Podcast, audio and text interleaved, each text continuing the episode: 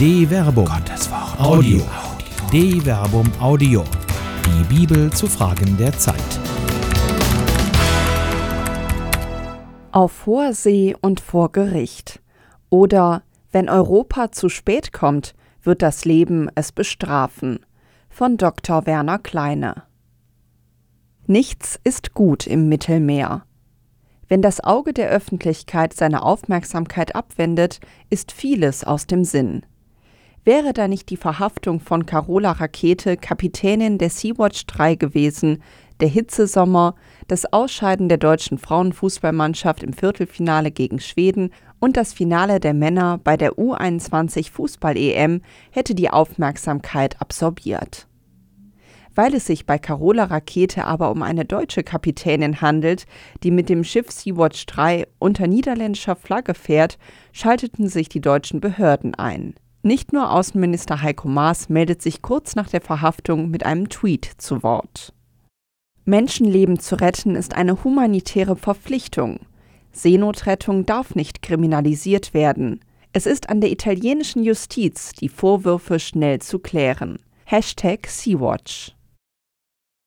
Die Solidarität mit der Verhafteten ist groß und schnell organisiert. Während die Fernsehprominenten Klaas Häufer Umlauf und Jan Böhmermann zu einer Spendenaktion für die Sea-Watch 3 Kapitänin aufrufen, stellt Bundespräsident Frank-Walter Steinmeier im ZDF-Sommerinterview vom 30. Juni 2019 trotz möglicherweise bestehender italienischer Rechtsvorschriften, die ein unerlaubtes Einlaufen in einem Hafen als Ordnungswidrigkeit bzw. Straftat qualifizieren unumwunden fest? Nur, Italien ist nicht irgendein Staat. Italien ist inmitten der Europäischen Union, ist Gründungsstaat der Europäischen Union.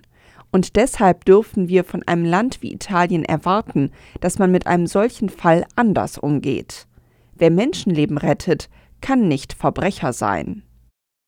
Eine kritischere Einschätzung vertritt hingegen Wolfgang Schäuble in einem am 1. Juli 2019 veröffentlichten Bildinterview. Dass man Menschen, die in Seenot sind, retten muss, darüber kann man ja nicht ernsthaft diskutieren. Aber auch Seenotrettungsorganisationen müssen falsche Signale vermeiden und selbstkritisch diskutieren, ob sie nicht auch das Geschäft der Schlepper befördern. Das gehört zur Wahrheit dazu. Seenotrettung ist kein Vergnügen. Im Mittelmeer wird schon seit Jahren gestorben. In Mitteleuropa nimmt man davon mittlerweile kaum noch Notiz.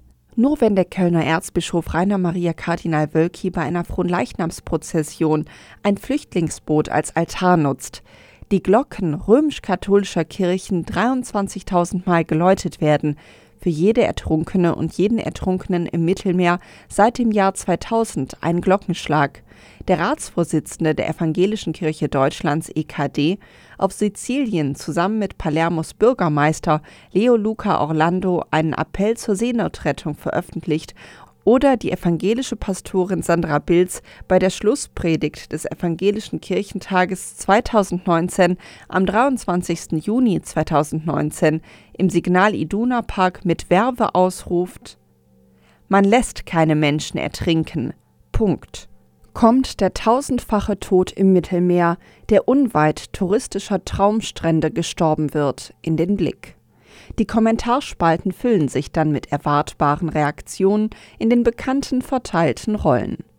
Betroffenheit und Solidaritätsbekundungen stehen gegen angsterfüllte Fremdenfeindlichkeit und Ablehnung jeder Hilfe.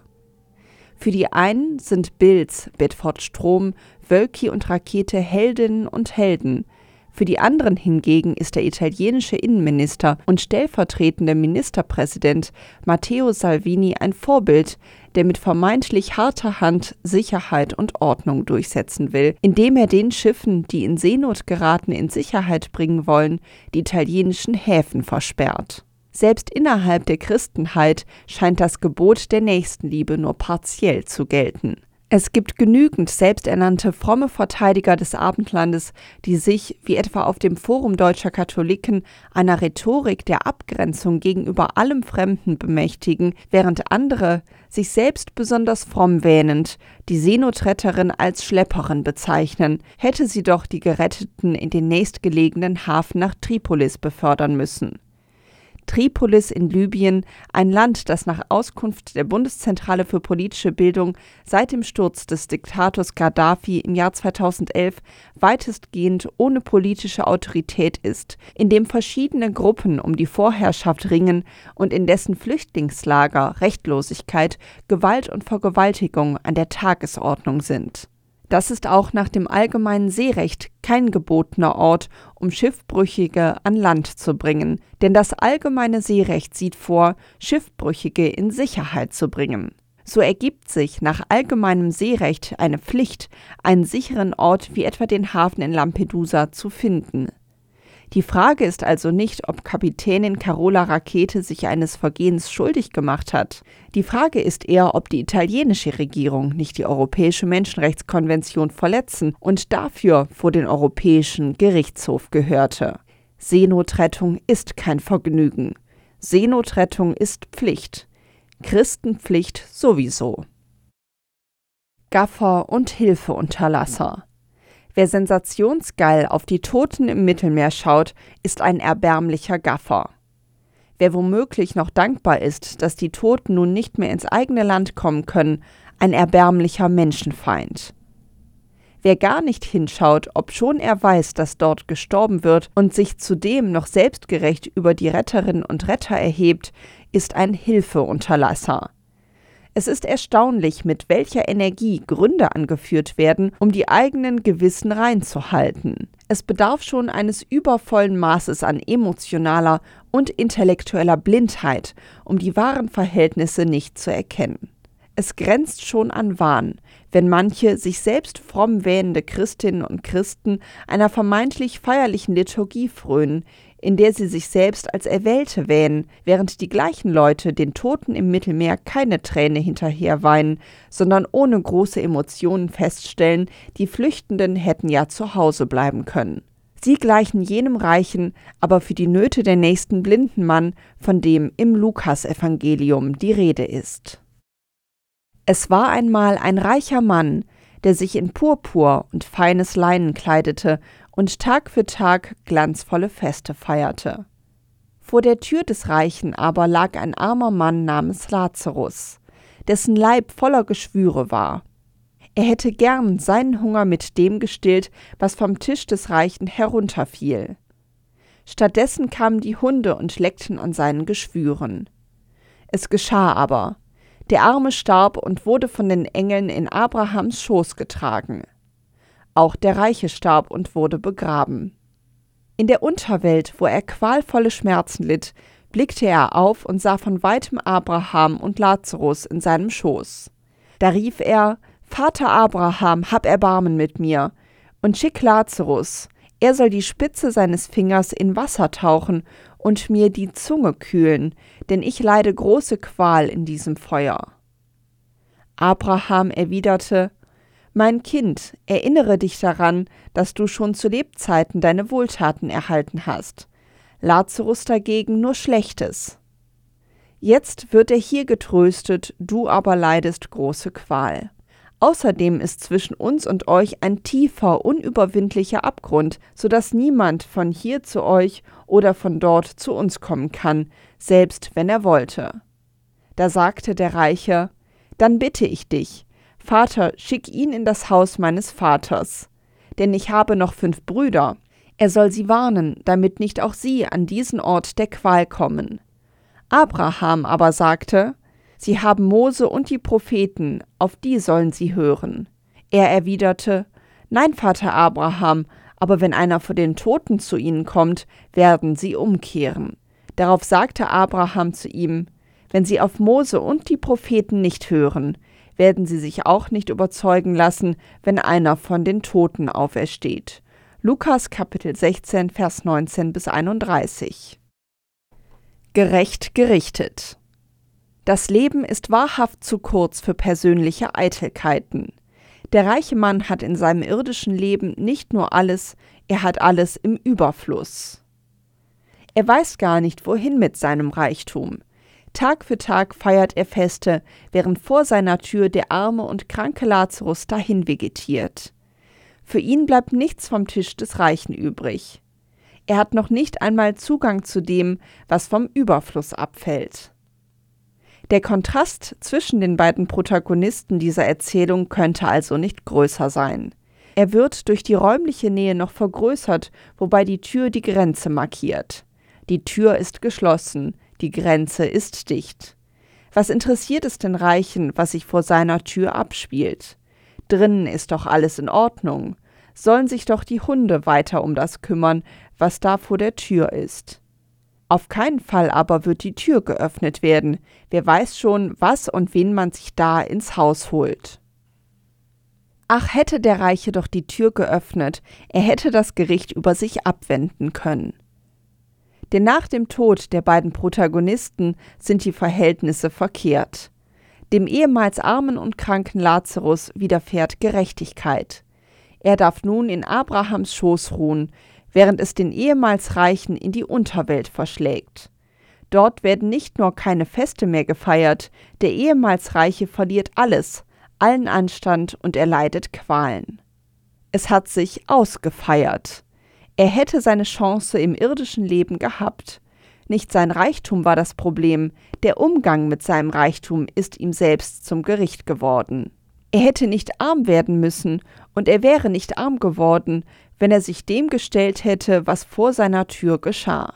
Es hätte wahrscheinlich schon genügt, wenn das, was vom Tisch übrig geblieben ist, seinen Weg zu dem Armen vor der Tür gefunden hätte. Die Egomanie des Reichen aber, die Eitelkeit und die Blindheit für den anderen vor der Tür sind ihm zum Gericht geworden. In der Tat, er hätte es besser wissen können. Im Nachhinein erkennt er, dass er es hätte besser wissen müssen. Das Gebot der Nächstenliebe findet sich schon in der Tora. Mose und die Propheten, allen voran zum Beispiel Amos, haben immer wieder auf die Notwendigkeit sozialer Gerechtigkeit hingewiesen. Schon das sogenannte Alte Testament ist voll von Mahnungen an die selbstgerechten Reichen, dass ihr Reichtum ihnen selbst zum Gericht, manchmal schon auf Erden, mit Sicherheit im Angesicht Gottes werden wird, wenn sie ihn nicht nutzen, um Leben auch für die Armen zu ermöglichen. Der reiche Mann aus dem Lukasevangelium hätte es wissen können, nein müssen. Er hat trotzdem anders gehandelt. Jetzt hilft kein Wehklagen mehr. Und weil die Tür zwischen dem Jenseits und dem Diesseits für die Irdischen, sei es, dass sie noch leben, sei es, dass sie jetzt im Jenseits sind, undurchdringlich bleibt, gibt es keine Chance zur postmortalen Warnung. Die Offenbarung Gottes hat alles schon offengelegt, jede und jeder kann es wissen. Vor der Tür, vor deiner Tür ereignet sich dein Gericht. Vor der Tür Europas. Es sind nicht die Gebete, die einen Menschen zum Frommen machen. Es ist nicht die Zahl der Gottesdienstbesuche. Es ist nicht die Häufigkeit des Sakramentenempfangs oder die Zahl der Rosenkränze, die im Gericht Gottes zählen werden. Es wird die Frage sein, was ein Mensch getan und nicht getan hat, die entscheidend sein wird. Nicht jeder, der zu mir sagt, Herr, Herr, wird in das Himmelreich kommen, sondern wer den Willen meines Vaters im Himmel tut. Viele werden an jenem Tag zu mir sagen, Herr, Herr, sind wir nicht in deinem Namen als Propheten aufgetreten und haben wir nicht in deinem Namen Dämonen ausgetrieben und haben wir nicht in deinem Namen viele Machttaten gewirkt? Dann werde ich ihnen antworten, ich kenne euch nicht. Weg von mir, ihr Gesetzlosen. Matthäus Kapitel 7, Vers 21 bis 23. Wer zu oder sogar wegsieht, wenn Menschen im Mittelmeer ertrinken, ja wer es wagt, über Flüchtende zu richten und ihnen zynisch zuzurufen, sie sollen doch in ihrem Land bleiben, wenn sie nicht ertrinken wollten, selbst wenn die Verhältnisse in diesem Land nicht geeignet sind, um leben und überleben zu können, erfüllt den Willen Gottes mit Sicherheit nicht. Was sich da in der Gegenwart vor den Türen Europas ereignet, wird Europa zum Gericht werden. Man kann darüber fabulieren, dass man die Fluchtursachen beseitigen müsse. Wenn man es beim Fabulieren lässt, ohne konkret zu werden, wird sich nichts ändern. Man kann darüber resonieren, dass man ja nicht alle aufnehmen kann und ohnehin nicht das ganze Leid der Welt lösen könne. Wenn man es nicht wenigstens im Ansatz versucht, wird sich nichts ändern. Man kann so tun, als ginge einen das alles nichts an und sich über die permanente Störung der eigenen Befindlichkeiten beschweren und sich im Licht eingebildeter Erwählungen ahlen. Man wird sich gemäß dem Wort Jesu unvermittelt in einem gerechten Gericht wiederfinden. Wird es dann echte Taten geben, die im Angesicht Gottes Bestand haben? Werdet wach, die ihr den Namen Christi im Munde führt. Maulhelden kann er wohl kaum gebrauchen. Nachfolgerinnen und Nachfolger, die in Wort und Tat sein Werk weiterführen, schon. Hat er je einen Menschen mit fahlen und schalen Worten weggeschickt? Kehrt endlich vor eurer Tür, ihr Europäer. Wir sind ein reicher Kontinent. Es mangelt uns gegenwärtig an nichts. Anstatt also zu beten und zu reden, ist die Initiative der evangelischen Kirche, ein eigenes Schiff zur Seenotrettung im Mittelmeer auf den Weg zu bringen, nicht nur zu unterstützen, sondern darin zeigt sich Christenpflicht. Was auf hoher See vor den Türen Europas geschieht, wird uns zum Gericht. Jetzt. Seid gewiss. Nur wer handelt und nicht wegschaut, ist in Gottes Hand. Eine Produktion der Medienwerkstatt des katholischen Bildungswerks Wuppertal Solingen-Remscheid. Autor Dr. Werner Kleine. Sprecherin Jana Turek.